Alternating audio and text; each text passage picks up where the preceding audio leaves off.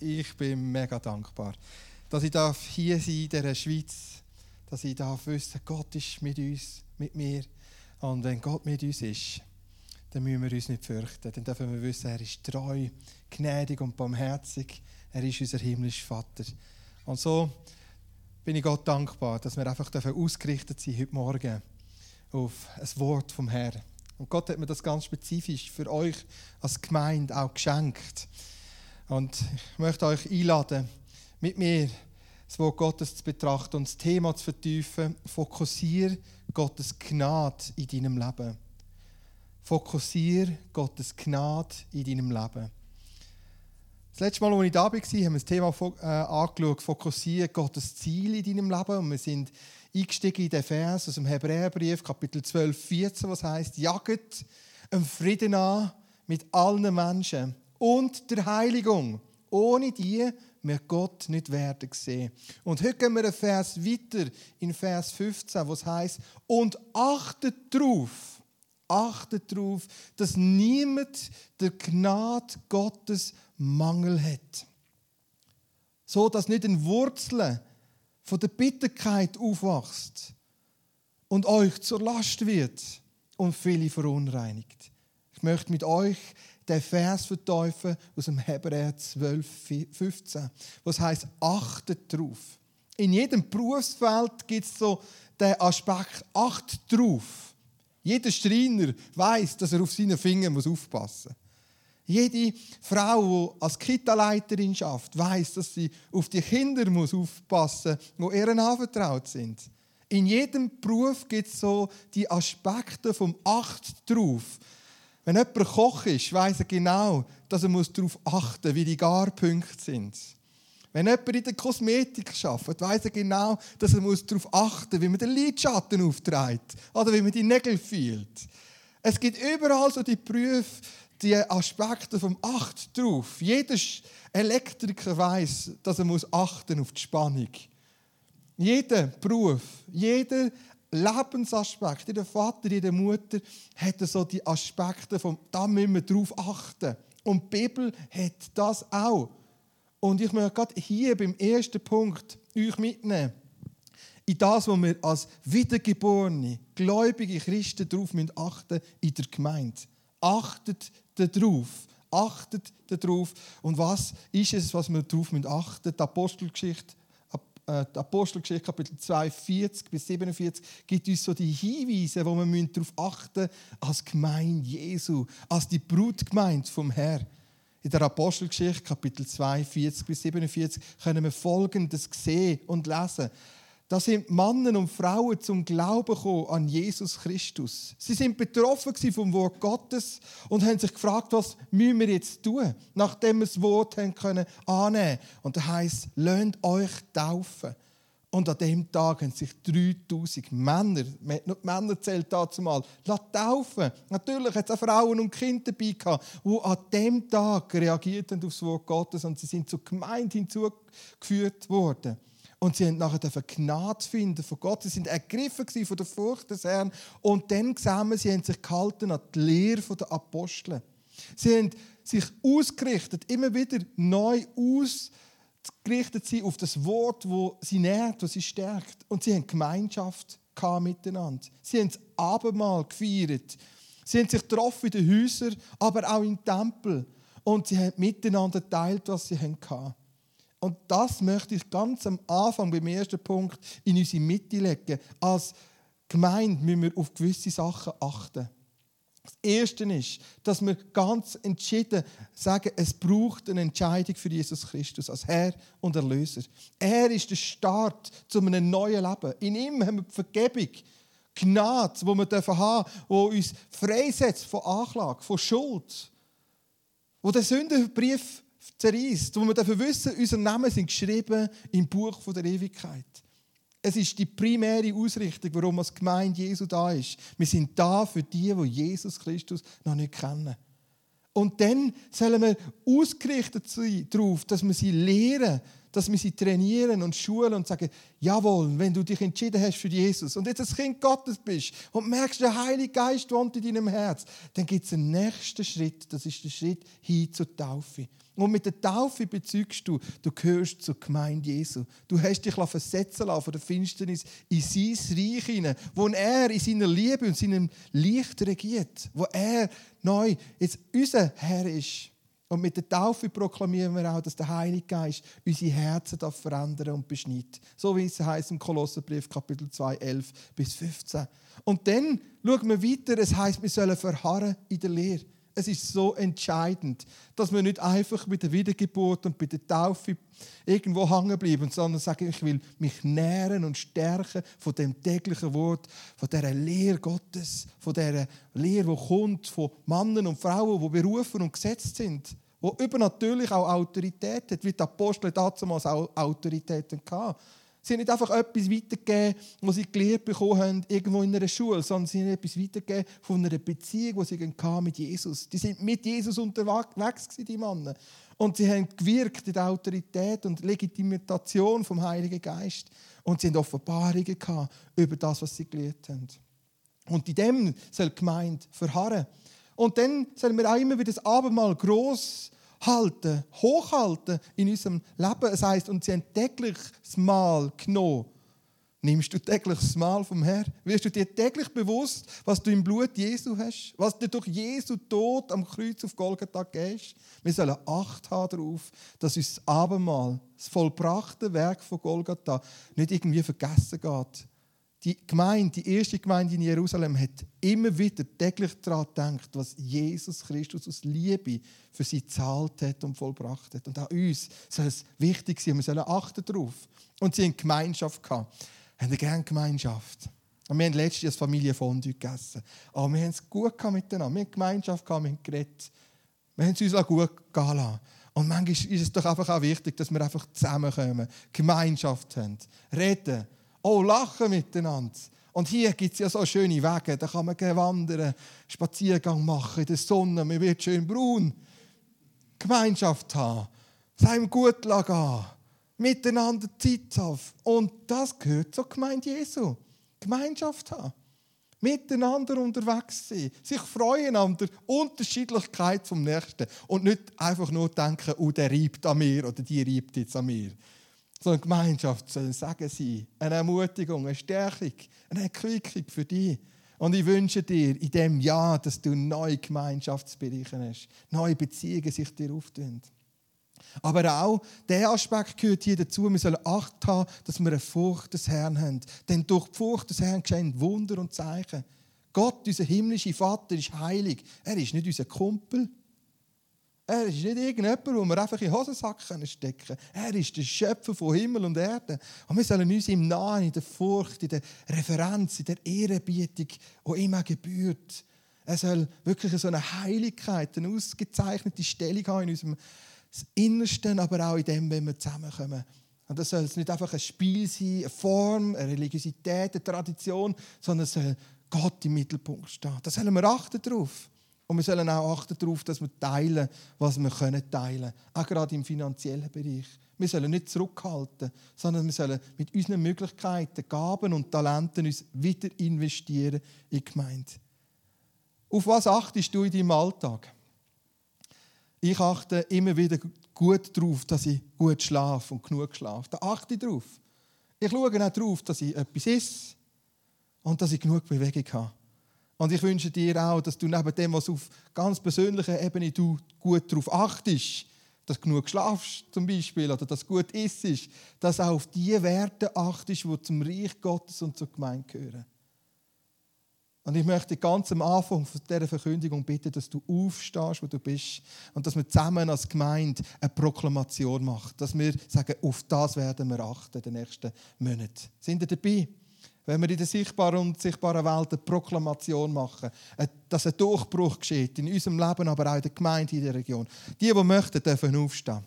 Ich bete dir vor und du darfst mitbeten. Mögen es deine eigenen Worte sein, die du proklamierst. Herr, hier bin ich. Ich achte darauf, dass dieses Wort mir kostbar ist. Dass das, was du da hast am Kreuz auf Golgatha, dass ich das immer wieder hochhalte in meinem Leben. Denn alles ist dadurch vollbracht. Ich will darauf achten, Jesus, dass ich das Abendmahl feiere. Dass ich mich ausrichte nach der Lehre, die mir ist. Und ich achte darauf, Jesus, Gemeinschaft zu pflegen. Mit Geschwistern im Herrn. Aber auch mit Nachbarn, die dich noch nicht kennen.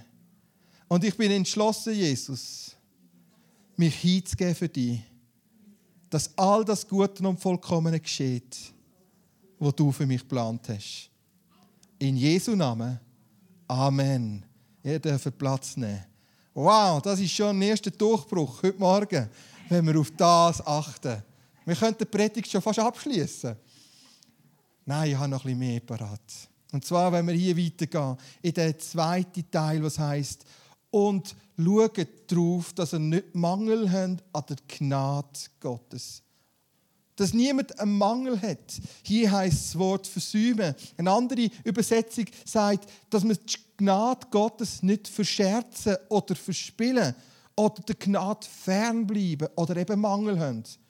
Gottes Gnade ist so zentral in unserem Leben. Oh, wie wunderbar und wie guttuend ist es. Wie erfrischend ist die Gnade Gottes, die da ist. Sie wehrt von Ewigkeit zu Ewigkeit. Und Gott gibt seiner Gnade denen, es so, heißt der Psalm, wo ihn fürchten. Wenn wir ihn anfangen ehren und fürchten und anbeten, Gott gibt uns Gnade für unsere Lebenssituation. Seine Gnade hat keine Grenzen. Überall dort, wo du Limitierungen wahrnimmst und du merkst, da stehst du an, Gottes Gnade geht darüber hinaus. Gottes Gnade ist unerschöpflich. So wie der Ozean und der Pazifik unerschöpflich an Wasser sind, so ist Gottes Gnade unermesslich unerschöpflich. Sie ist immer wieder da, jeden Tag neu.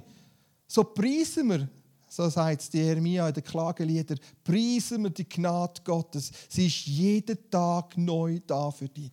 Jeden Tag ist sie neu da und sie lässt dir gross werden, seine Güte, seine Barmherzigkeit. Und du kannst aufatmen in dieser Annahme von dieser Gnade Gottes. Gnade Gottes ist es, dass du heute wissen darfst, seine Verheißungen gelten dir. Er hat zu jedem Wort, jeder Verheißung und Zusage ein Ja und ein Amen. Und du darfst sie annehmen, die Verheißungen, die Gnadenzusprüche, die Gnadenverheißungen, die dich verändern, die neu Durchbrüche geschehen Ja, der David priest Gnade und sagt: Halleluja, Gnade Gottes, ich will sie besingen. Das haben wir heute schon gemacht. Wir haben besungen die Güte und Barmherzigkeit Gottes. Wie groß ist doch seine Gnade, unerschöpflich, immer wieder aufs Neue. Und wie oft ist es so in unserem Leben, dass wir doch ein bisschen zurückbleiben hinter dieser Gnade. Versuchen gerne selber etwas zu machen und umzusetzen. Und genau das ist der wichtige Aspekt hier in dem Kontext. Wir sollen Acht haben darauf, nicht hinter der Gnade zurückbleiben, zu bleiben, fern zu bleiben oder einen Mangel zu haben. Sondern uns immer wieder auszustrecken und zu sagen, ja, da brauche ich jetzt deine Hilfe, Hilfe himmlischer Vater. Da brauche ich jetzt deine Weisheit. Da brauche ich jetzt deinen Beistand. Da brauche ich jetzt diese Erbarmen. Da brauche ich jetzt eine Gebetserhörung. Eine Gemeinde, die sich nicht mehr ausstreckt nach der Gnade Gottes, ist eine arme und bemitleidenswerte Gemeinde. Eine Gemeinde, die denkt, ich habe alles, ich brauche ihn eigentlich gar nicht mehr. Ich habe es ja in eigener Leistung oder mit eigenem Dafürhalten, was recht ist oder nicht. Dann sind wir fast wie eine Gemeinde in der Gemeinde von Galatien, die vergessen hat, warum eigentlich Jesus Christus gestorben ist. Nämlich, dass wir Gnade vom Vater ganz neu dürfen gross in unserem Leben erfahren. Gottes Gnade bewirkt Heilung und Wiederherstellung in deinem Leben. Gottes Gnade bewirkt, dass du die Liebe tief in dir kannst annehmen und verstehen, dass du erlöst bist. Es ist so kostbar, wenn du Gottes Gnade gross werden über dir und deiner Ehe, deiner Familie, über deinen Beruf. Wenn Gnade kleiner und kleiner wird, es wird schwerer und schwerer. Aber wenn Gnade da ist, dann hast du die Kräftigung und die Stärkung. Dann hast du den Beistand vom Heiligen Geist, der dir kommt und zur Hilfe kommt und sagt, jawohl, gerade dann, wenn du merkst, das Joch wird schwer, die Last wird schwer, Gnade ist es, wo das Joch bricht. Und deswegen sollen wir an dieser Gnade keinen Mangel haben. Kein Mangel an Gnade. Fokussiere in deinem Leben ganz konkret Gnade Gottes. Lass Gnade hineinwirken in dein Herz, in deine Persönlichkeit, in deine Prägung. Lass Gottes Gnade reinbrechen. Überall dort, wo du am Betten bist. Oder überall dort, wo du merkst, du stehst an. Sag, hier bin ich mit meinen Sachen, mit meinen Herausforderungen, vielleicht auch mit meinen Schmerzen oder Problemen. Aber ich komme mit all dem vor deinen Thron der Gnade. Der Gnadenthron steht uns zu. Der Vorhang ist zerrissen. Und wir kommen mit dem, was wir haben, vor die Gnade, von der Gnadenthron Gottes, von dem Platz der Autorität, wo er sitzt auf dem Thron. Unser Herr und Erlöser. Er ist aufgestiegen in den Himmel. Er hat sich gesetzt zu der Macht, zu der Rechten Gottes, zu der Rechten von der Macht Gottes und hat den Gnadenthron eingenommen. Wie wunderbar ist seine Gnade. Ich möchte euch ein Beispiel hier weitergeben aus dem 2. Samuel, Kapitel 9, wo ein Mann Gnade erfahren hat. Wir können lesen über ihn, dass er lahm war. Und nicht, er ist nicht lahm geboren, sondern bei seiner Flucht hat ihn eine Hebamme vom Ross fallen lassen. Und als er gefallen ist bei dieser Flucht, hat er seine Beine gebrochen und ist danach gelähmt. Sein Name ist Mephibosheth. Wir können seine Situation lesen. Erst 2. Samuel 4,4 und dann im 2. Buch Samuel Kapitel 9, 1 und folgende, können wir seine Geschichte lesen, wie der David dann plötzlich so ein Herz hatte, am Nachfolger, den Verwandten von Jonathan Gnade zu erweisen. Und dann fragt er in seinem Hof, in dem Ort, wo er war, kennt jemand noch einen Überlebenden von den Nachkommen Sauls? Und da sagt der Ziba, ein Knecht vom Saul, ja, es gibt noch einen, den Mephibosheth, der ist aber lahm und er lebt in Lodabar. Lodabar heißt kein Weit, ein verwüsteter Platz. Und dann sagt David, holt mir den Mephibosheth, ich will ihn sehen. Und dann gehen sie ihn holen, den Mephibosheth, der gelähmte Mann von Kindheit her. Und dann kommt der Mephibosheth, einer der Nachkommen Sauls, eigentlich jemand, der Angst hatte dem David, kommt in den Thronsaal hinein, wo der König von Israel, der David, regiert hat. Und er fällt einfach vor ihm nieder, wenn er wohl Angst hatte, dass ihm jetzt etwas Schlechtes widerfährt. Und dann sagt David, du musst keine Angst haben, ich möchte dir nur Gutes tun und dir Gnade erweisen. Ich will dir nur Gutes tun und dir Gnade erweisen. Du sollst von jetzt an täglich an meinem Tisch sitzen und all das essen, was ich als König von Israel is. Du sollst all das dafür genießen, was ich auch genieße. Und du sollst mit mir täglich Gemeinschaft haben. Mit all diesen Heerobersten und Mächtigen und denen, die gesetzt sind in Obrigkeit. Mit all denen sollst du, Mephibosheth, als gelähmter Mann mit Gemeinschaft haben. Ich setze dich von dem Lodabar, von dem Wüste und kein Weit können haben, auf an den Topplatz. Und so sollen wir genau sein. Wir sollen von unserem bemitleidenswerten Zustand aufgehoben werden am Platz, wo uns am Tisch vom Herrn Versorgung zuteil wird. Auch wenn wir manchmal schinken oder hinter dem zurückbleiben, was wir eigentlich sein sollten, nämlich laufen und überwinden. Wenn wir manchmal wie gelähmt sind, sollen wir gleich wissen, Gottes Gnade lädt uns ein an den Tisch vom Herrn. Wir dürfen einfach kommen, einfach sein, täglich Gemeinschaft haben. Und dann geht es weiter.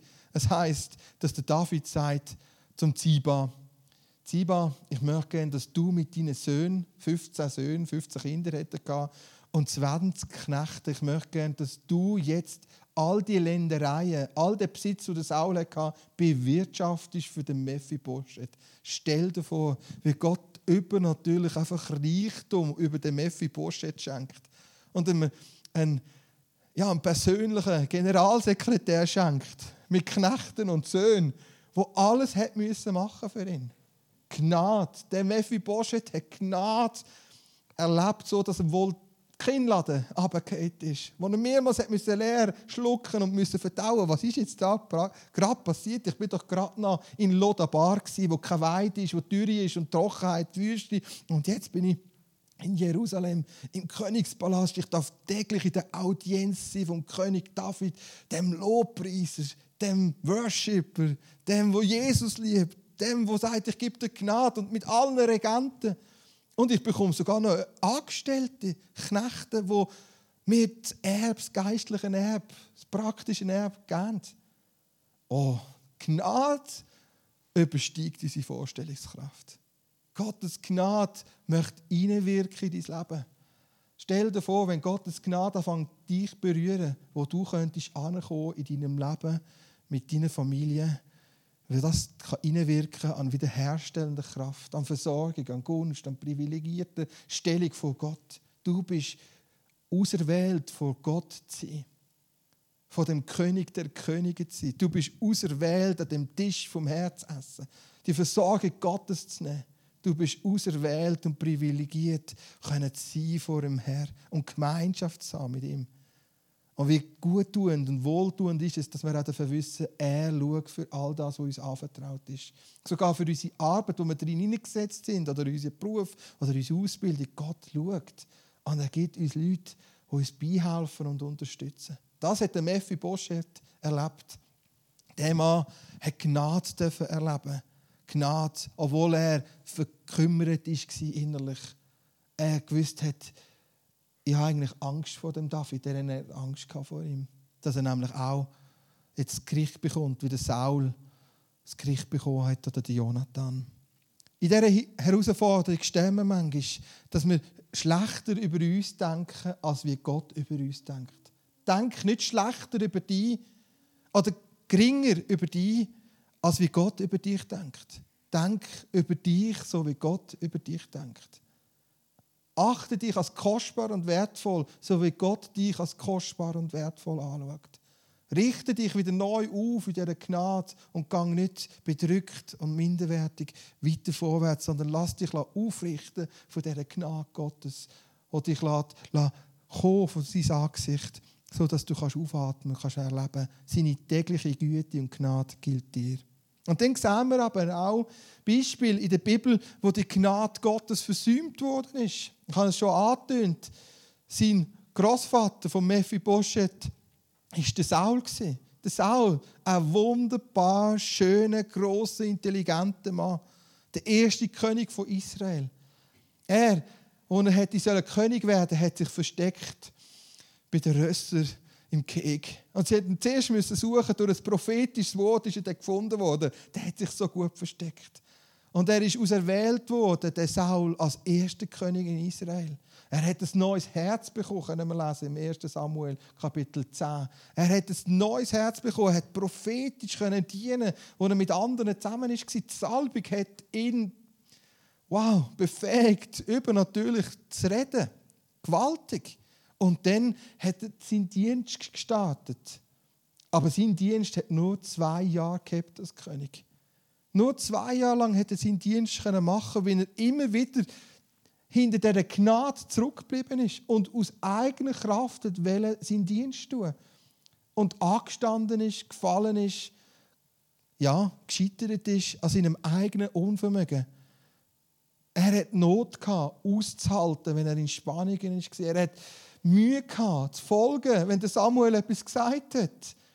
Und Gott hat ihn schlussendlich verworfen, weil er ungehorsam war. Weil er selber gedacht hat, er müsse jetzt schauen, für die Situationen zu klären und zu lösen.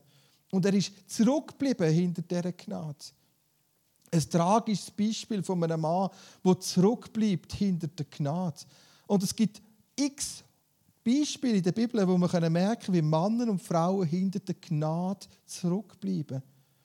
Wenn wir im Hebräerbrief lesen, Kapitel 12, 16 und 17, da gibt uns die Bibel einen Mann, einen prominenten Mann, der auch hinter dieser Gnade zurückgeblieben ist. Ein Esau, der Erstgeborene, der gesagt hat, ich verkaufe einfach jetzt mein Erstgeburtenrecht für ein paar Linsen. Es war ihm nichts wert. Es hat ihn nicht interessiert. Und er hat gelebt, schlimmer als die Welt. Er war ein Freier. Äh, der Luther sagt, ein Hurer. Er hat wirklich schlimm gelebt. Und dann, wo er das Sagen hat wollen, hat er ihn nicht bekommen, wie der Jakob zuerst war. Und dann hat er unter Tränen versucht, wieder den Sagen zu bekommen. Er hat Buß sagt die Bibel. Ein Mann, der total weggelaufen ist von dieser Gnade, hat in dem Moment ähm, gemerkt, dass er verpasst hat. Und die Bibel sagt im Hebräerbrief 12, 17, aber er hat keine Gnade mehr gefunden. Wenn wir uns Gedanken machen, dass wir Gnade nicht sollen versäumen keinen Mangel sollen haben Gnade, fernbleiben. Es gibt eben auch den Aspekt, dass es mal zu spät ist. Zu spät an Gnade von Gott zu finden. Und da sehen wir einige Beispiele, wie ein Judas Iskariot, der keine Gnade mehr gefunden hat. Er hätte die Silbermünze wieder zurückgeben, als er gemerkt hat, was er gemacht hat, als er Jesus verkauft hat. Und er hat keine Gnade mehr gefunden. Und er ist eingegangen und hat sich erhängt. Er hat nicht mehr weiter gewusst. Gnade ist so zentral, dass wir sie rechtzeitig priorisieren in unserem Leben. Lass den Tag ein Tag sein, wo du sagst, ab heute fange ich mehr aus dieser Gnade Gottes leben. Ich fange mehr von Gottes Thron an, die Gnade bitten für meine Situation, dass er mich und meine Situationen kann nach seiner Güte verändern kann. Und dann stehen wir hier bei einem dritten Teil bei dieser Verkündigung, wo es heisst, und schaut darauf, achtet darauf, dass nicht irgendeine Wurzel von der Bitterkeit aufwächst in euch, dass es nicht euch zur Last wird und Verunreinigung geschieht. Das ist der dritte Aspekt in der Verkündigung. Achtet darauf, dass nicht irgendeine Wurzel, das heißt nicht die Wurzel der Bitterkeit aufwacht, sondern es gibt verschiedene Wurzeln von der Verbitterung. Und Verbitterung, wenn eine Verbitterung geschieht in, in, im eigenen Leben durch Enttäuschung oder durch Frustrationen, dann fängt das klein an und sie wird immer wieder größer. Ich habe mir sagen dass er hier jemanden in der Gemeinde hat, der Förster war. Und ein Förster, der weiß, dass es Wurzeln gibt. Wurzeln, die tief gehen. Und Wurzeln gibt es nicht nur bei Bäumen, das gibt es auch bei Pflanzen. Bei kleinen, schönen Blümchen braucht es Knollen, eine Pfahlwurzeln oder eine Verwurzelung. Ist das so? Und so ist es auch in unserem Leben. Wir sollen verwurzelt sein in der Wahrheit und Liebe Gottes. Wir sollen Wurzeln geschlagen haben in dem Fundament, das uns trägt, aber auch Wurzeln von der Negativität können in unserem Inneren wachsen. Und Wurzeln sind nicht auf den ersten Blick offensichtlich. Sie sind verborgen und sie fangen oft klein an. Und sie fangen an mit Gedanken, mit Erlebnis, mit einem Auslöser. Vielleicht auch mit Worten, wo wir glauben, mit Lügen oder mit Täuschungen oder mit Erfahrungen. Und die Gedanken, die Saat, die gesät ist in unserem Herz, wenn wir die nicht von Anfang an beseitigen, fängt das an Wurzeln schlagen. Wurzeln schlagen, die stark in uns können nachher weiter wachsen Wenn Wurzeln da sind im Leben, dann merkst du auch immer wieder, dass du müde bist. Denn die Wurzeln ziehen Kraft jede Wurzel will Wasser, Feuchtigkeit aufsuchen und nehmen. Und genauso ist es mit der Wurzel von Bitterkeit oder Enttäuschung oder Furcht oder Angst oder Verunreinigung. Sie ziehen Kraft weg von deinem Leben, wo du solltest anders investieren können. Wurzeln ziehen Kraft. Du merkst plötzlich, du hast keine Kraft, keine Motivation, zum Beispiel in den Gottesdienst zu kommen oder zu beten oder neu aufzustehen im Glauben oder zu überwinden. Du merkst plötzlich, es fehlt die Energie, du fühlst dich ohnmächtig, schwach, geschwächt. Aber Gott möchte, dass du erkennst, das sind Wurzeln in deinem Leben herum, wo er möchte, dass du sie angehst. Mein Vater ist ja auch Prediger, ist jetzt 75 bald, nächsten Monat darf er ein Jubiläum führen am Feiern. Und ich mag mich noch besinnen, dass ich als kleines Kind in dieser Predigt gesessen bin und ein Beispiel gehört habe von ihm. Und das Beispiel möchte ich mit euch teilen. Denn es ist so gut dass es gehabt hat über 30 Jahre. Also irgendwo ist es simpel und einfach. Und er hat gesagt, wenn du Wurzeln möchtest behandeln in deinem Leben, dann darfst du tiefer gehen. Du musst es ausgraben. Du musst die Wurzeln entfernen. Ganz simpel. Du tust nicht einfach oben Symptom abreißen, wie bei einem Blümchen oder beim Unkraut. Vielleicht hast du ja bei dir daheim so einen kleinen, kleinen Garageplatz, wo immer wieder so etwas wächst. Und da habe ich schon gesehen, wie es gewisse gibt, die mit dem Bunzen brennen, das gehen abbrennen. Andere mit Gift. Und dann ganz wenige gehen wirklich mit einem Keil zwischen die Pflastersteine die Wurzeln holen. Du musst die Wurzeln entfernen wenn du das Problem möchtest lösen nicht Symptom, Symptom behandeln. Und wie oft sind wir einfach dran, Symptome zu behandeln. Vielleicht auch medikatös, wo man sagt, ja, jetzt habe ich wieder das und ich nehme einfach ein Medikament, um das Symptom zu beseitigen. Aber Gott möchte, dass du die Wurzeln angehst. Die Wurzeln angehst und nicht einfach darüber hinweg siehst Und hier ist der Heilige Geist heute Morgen an deinem Herzen am Arbeiten in inneren, verborgenen Bereichen, wo du Wurzeln hast. Wurzeln von der Frustration und der Enttäuschung. Wurzeln von der Ablehnung. Der Mann, der Mephi Boschet, er hat ja Gnade erleben. Und der, der ihn empfohlen hat, war der Knecht, der frühere Knecht von Saul. Sein Name ist Ziba. Sein Name heißt Pflanzer oder der schöne Pflanzer Ziba, 2. Samuel Kapitel 9. Der Mann hat am David gesagt, ja, da gibt es noch jemanden, den Mephibosheth. Und jetzt wird der Mephibosheth hoch erhoben, bekommt alles Wunderbare und dann sagt der David, du Ziba, mit deinen Söhnen und Knechten, du musst jetzt aber schauen, dass all das, was Saul gehört hat und jetzt am Mephibosheth gehört, dass das eine Rendite abwirft und dass das gepflegt ist und dass es gut läuft. Wie geht es echt am Ziba? Er, der jetzt sagt, der Knecht sei von David, ein Diener vom Herr, von dem Lobpreiser. Er hört plötzlich, jetzt musst du dem Mephibosheth, dem lahmen, gelähmten, benachteiligten Mann, der jetzt gerade mal erhoben worden ist, jetzt musst du für den arbeiten. Der Ziba hat gesagt, alles, was du sagst, David, will ich machen, danke vielmals, tue ich. Und dann gehen wir ein paar Kapitel weiter. Samuel, 2. Samuel, Kapitel 16 und 19 können wir dann lesen dass der Ziba eine Wurzel von der Frustration entwickelt hat. Wir sehen es, der Absalom wird dort, der Rebell, der David flieht und der Mephibosheth, das gelähmte Mann, möchte auch fliehen. Und dann sagt der Ziba zu ihm, nein, dir tue ich kein Esel satteln, ich sattle mir und meine Knechte Esel und ich bringe jetzt mal das Brot und die Versorgung für den David. Und dann flüchtet der Ziba, der Knecht von Mephibosheth, und lässt seinen Herr einfach zurück im Palast. Und der Absalom übernimmt Jerusalem.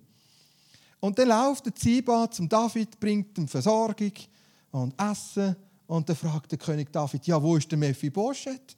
Dann sagt der Ziba zum König David, ja, weißt, der hätte lieber in Jerusalem bleiben und jetzt hätte er wieder der ganze König sein vom ganzen Land. Und hat ihn verleugnet. Man muss sich mal vorstellen, was der Ziba gemacht hat. Und dann sagt David zu ihm, ja gut, weil das so ist, bekommst du den ganzen Besitz, den du jetzt verwaltet hast für den Mephibosheth, der gehört jetzt dir. Und er hat alles genommen. Jetzt ist er nicht mehr Knecht vom Mephibosheth, sondern jetzt ist er der Chef. Jetzt ist er der, der, der Grosse. Und dann sehen wir, 2. Samuel 19, da kommt der David wieder zurück nach Jerusalem, nach dem Sieg über den Absalom. Und er geht direkt auf den Mephibosheth zu und fragt, warum bist du eigentlich nicht auch geflüchtet?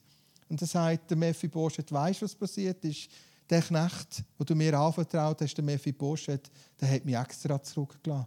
Und der hat mich verleugnet. Er hat mich diskreditiert, schlecht dargestellt von dir. Ich habe in dieser ganzen Zeit mich nicht rasiert, nicht schön angelegt, ich habe mich nicht gepflegt. Schau mal, in welchem Zustand dass ich vor dir stand, David. Weil ich so betrüht war ab dem Zustand, dass der mich einfach hocken und ich musste da bleiben. Wo das der David hat gesehen hat, er gemerkt, dass er belogen worden ist. Und er sagt aber, schau jetzt, jetzt möchte ich etwas ändern. Ich habe einen Fehler gemacht. Ich gebe jetzt die Hälfte vom Besitz gebe ich am Zibatz und die Hälfte kannst du haben, Mephibosheth. Denn ich habe gemerkt, durch das ich dich so erhöht habe und dich so privilegiert habe, ist das zur Last geworden für den Ziba. Der Mephibosheth hat nicht mitbekommen und gemerkt, dass seine Privilegierung zur Last und zum Anstoß für den Ziba wird. Und manchmal ist es genau gleich in unserem Leben.